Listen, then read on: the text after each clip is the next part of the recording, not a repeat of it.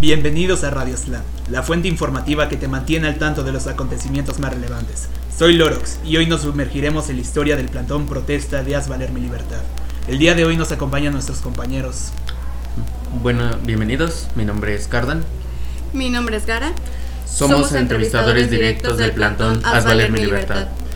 Hola, yo soy Kairos, soy encargado de entrevistar a los peatones que están pasando alrededor del plantón Haz Valer Mi Libertad. En este día les agradecemos a nuestros compañeros que estuvieron haciendo el trabajo de campo, viendo directamente qué es lo que se vivía en esos momentos, en la marcha y en la protesta en el plantón. Y pues aquí les va un pequeño contexto de qué es lo que pasaba en esos momentos y por qué nació.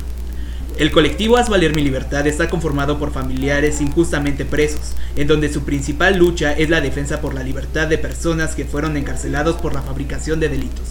Los familiares han levantado la voz para visibilizar y documentar la criminalización de las violaciones de derechos humanos hacia sus familiares privándolos de la libertad, además de que las condiciones infrahumanas que viven dentro del penal por un delito que no cometieron.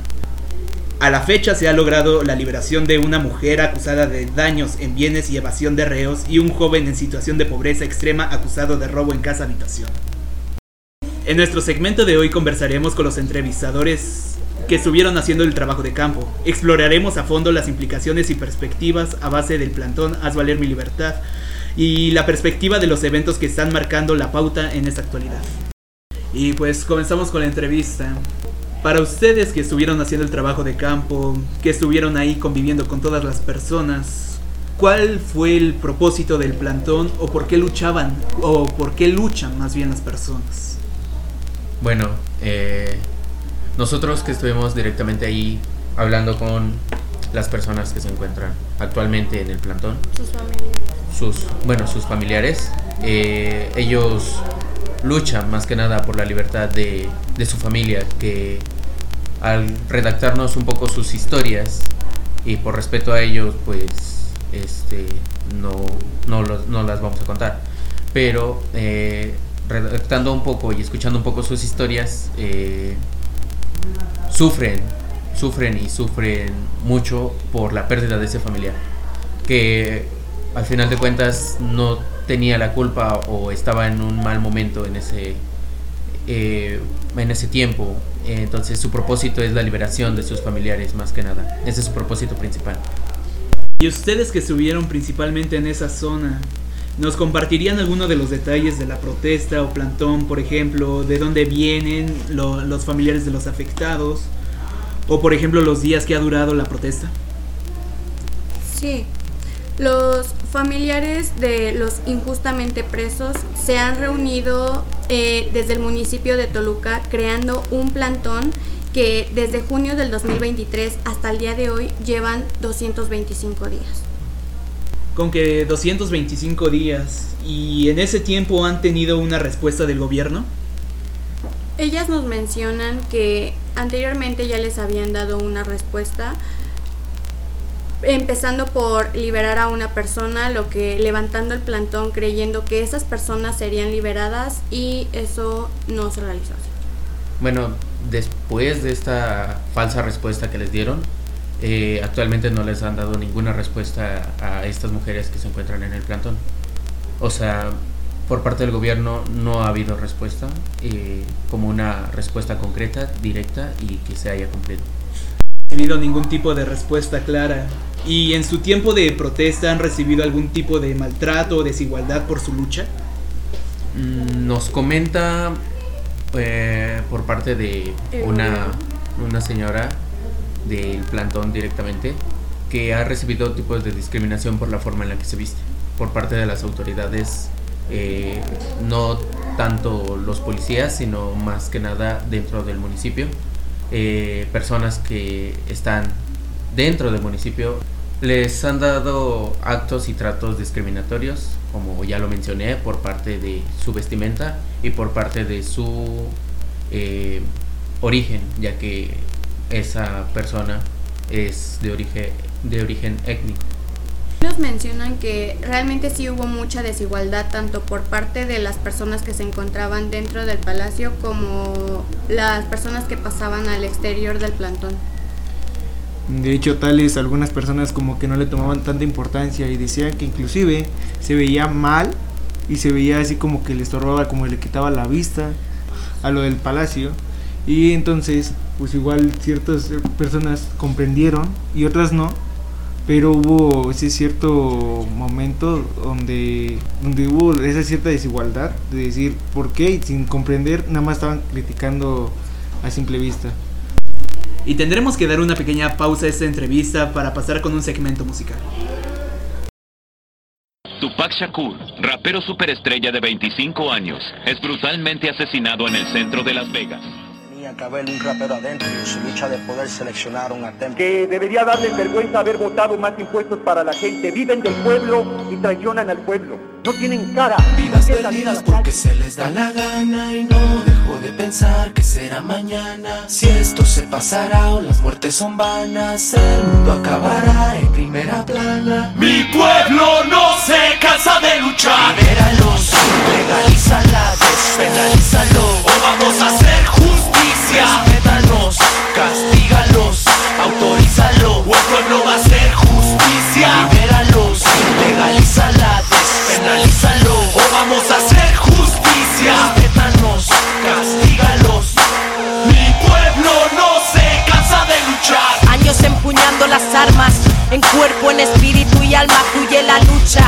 Como apache sed de venganza mucha.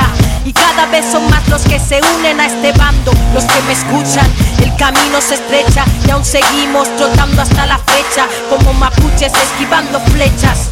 Mano en el pecho en honor a nuestro pueblo. Resistir, insistir, combatir hasta morir. Sangre, sudor y lágrimas salpicarán su despecho. Aquí tienes dos guerreros más luchando por sus derechos, nunca satisfechos. Con tanta injusticia de un poder que no camina derecho. Sus cabezas colgarán de nuestros techos como trofeos, el resto tan solo será desecho. Esta vez mi batallón no será carne de cañón, defenderemos lo que es nuestro con los puños y el Mi corazón. pueblo no se cansa de luchar. Libéralos, legalízala, despenalízalo. O vamos a hacer justicia. Respétanos, castígalos, autorízalo. O el pueblo va a hacer justicia.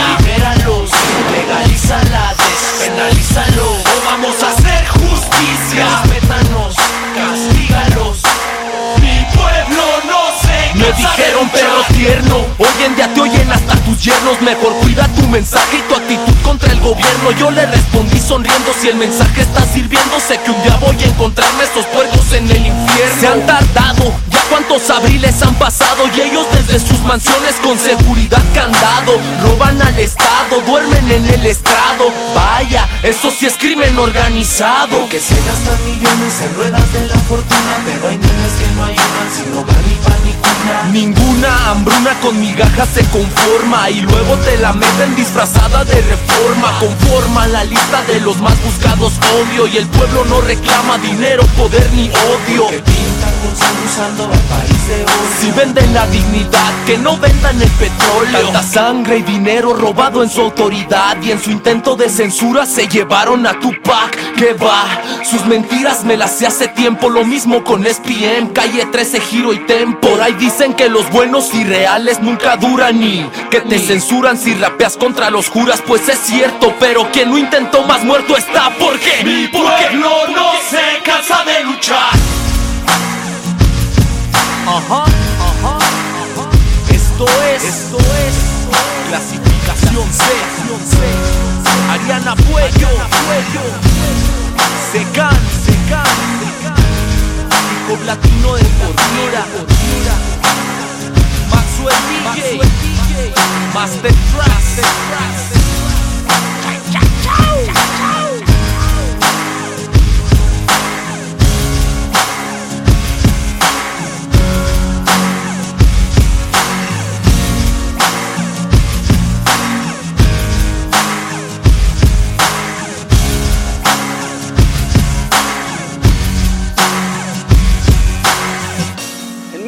21.4 millones de niños menores de 17 años sufren de pobreza. 5.1 millones lo experimentan de manera extrema. Me arrestaron solo por el contenido de mis líricas. No a la payola, que viva la música, dale. Y regresamos de ese segmento musical para seguir con esta pequeña entrevista. Y en este caso seguimos con los compañeros que nos siguen dando sus pautas, su conocimiento. Y seguimos. ¿Cuál, ¿Cuáles eran principalmente las reacciones de las personas que viven por esa zona o que pasaban por, por esa parte? Hubo ciertas personas que igual trataban y comprendían al 100% lo que algunos que estaban dentro del plantón sufrían, qué necesidades ocupaban y hubo personas que se comprometieron a llevar un apoyo económico, tanto sea de un poco de dinero, sea un poco de víveres, sea un poco así de comida, café y otro varias personas igual nos comentaban que tenían habían pasado no recientemente, pero sí anteriormente una de las se podría decir que anécdotas igual, así de que le había pasado a un familiar o a un amigo cercano, algo así similar, y sin en cambio comprender mucho la situación, qué emociones y cómo se sentían al ver eso, ¿no? Igual. Ok, y nos comentabas en esa pequeña parte de tu respuesta de los apoyos. De los apoyos y cómo se les logra apoyar a esas personas de este plantón o con qué recursos necesitan para seguir por su lucha. Y los- la canasta básica, que es obvio que es un poco de arroz, comida enlatada, igual agua, café, eh, cosas así materiales y más que nada el hecho de que si sea ayuda económica y más personas se unan a ese propósito y a luchar sobre la justicia, que se les haga justicia sobre los que están arrestados injustamente. Vale, muchas gracias por sus respuestas, por sus comentarios a base de lo que vivieron ustedes. Crean o no, eso es demasiado difícil para vivir en esas personas que luchan principalmente por sus familiares, por algo injusto que les causó el mismo sistema. Y que cualquiera de nosotros directamente seamos clase media, alta o baja nos puede llegar a suceder.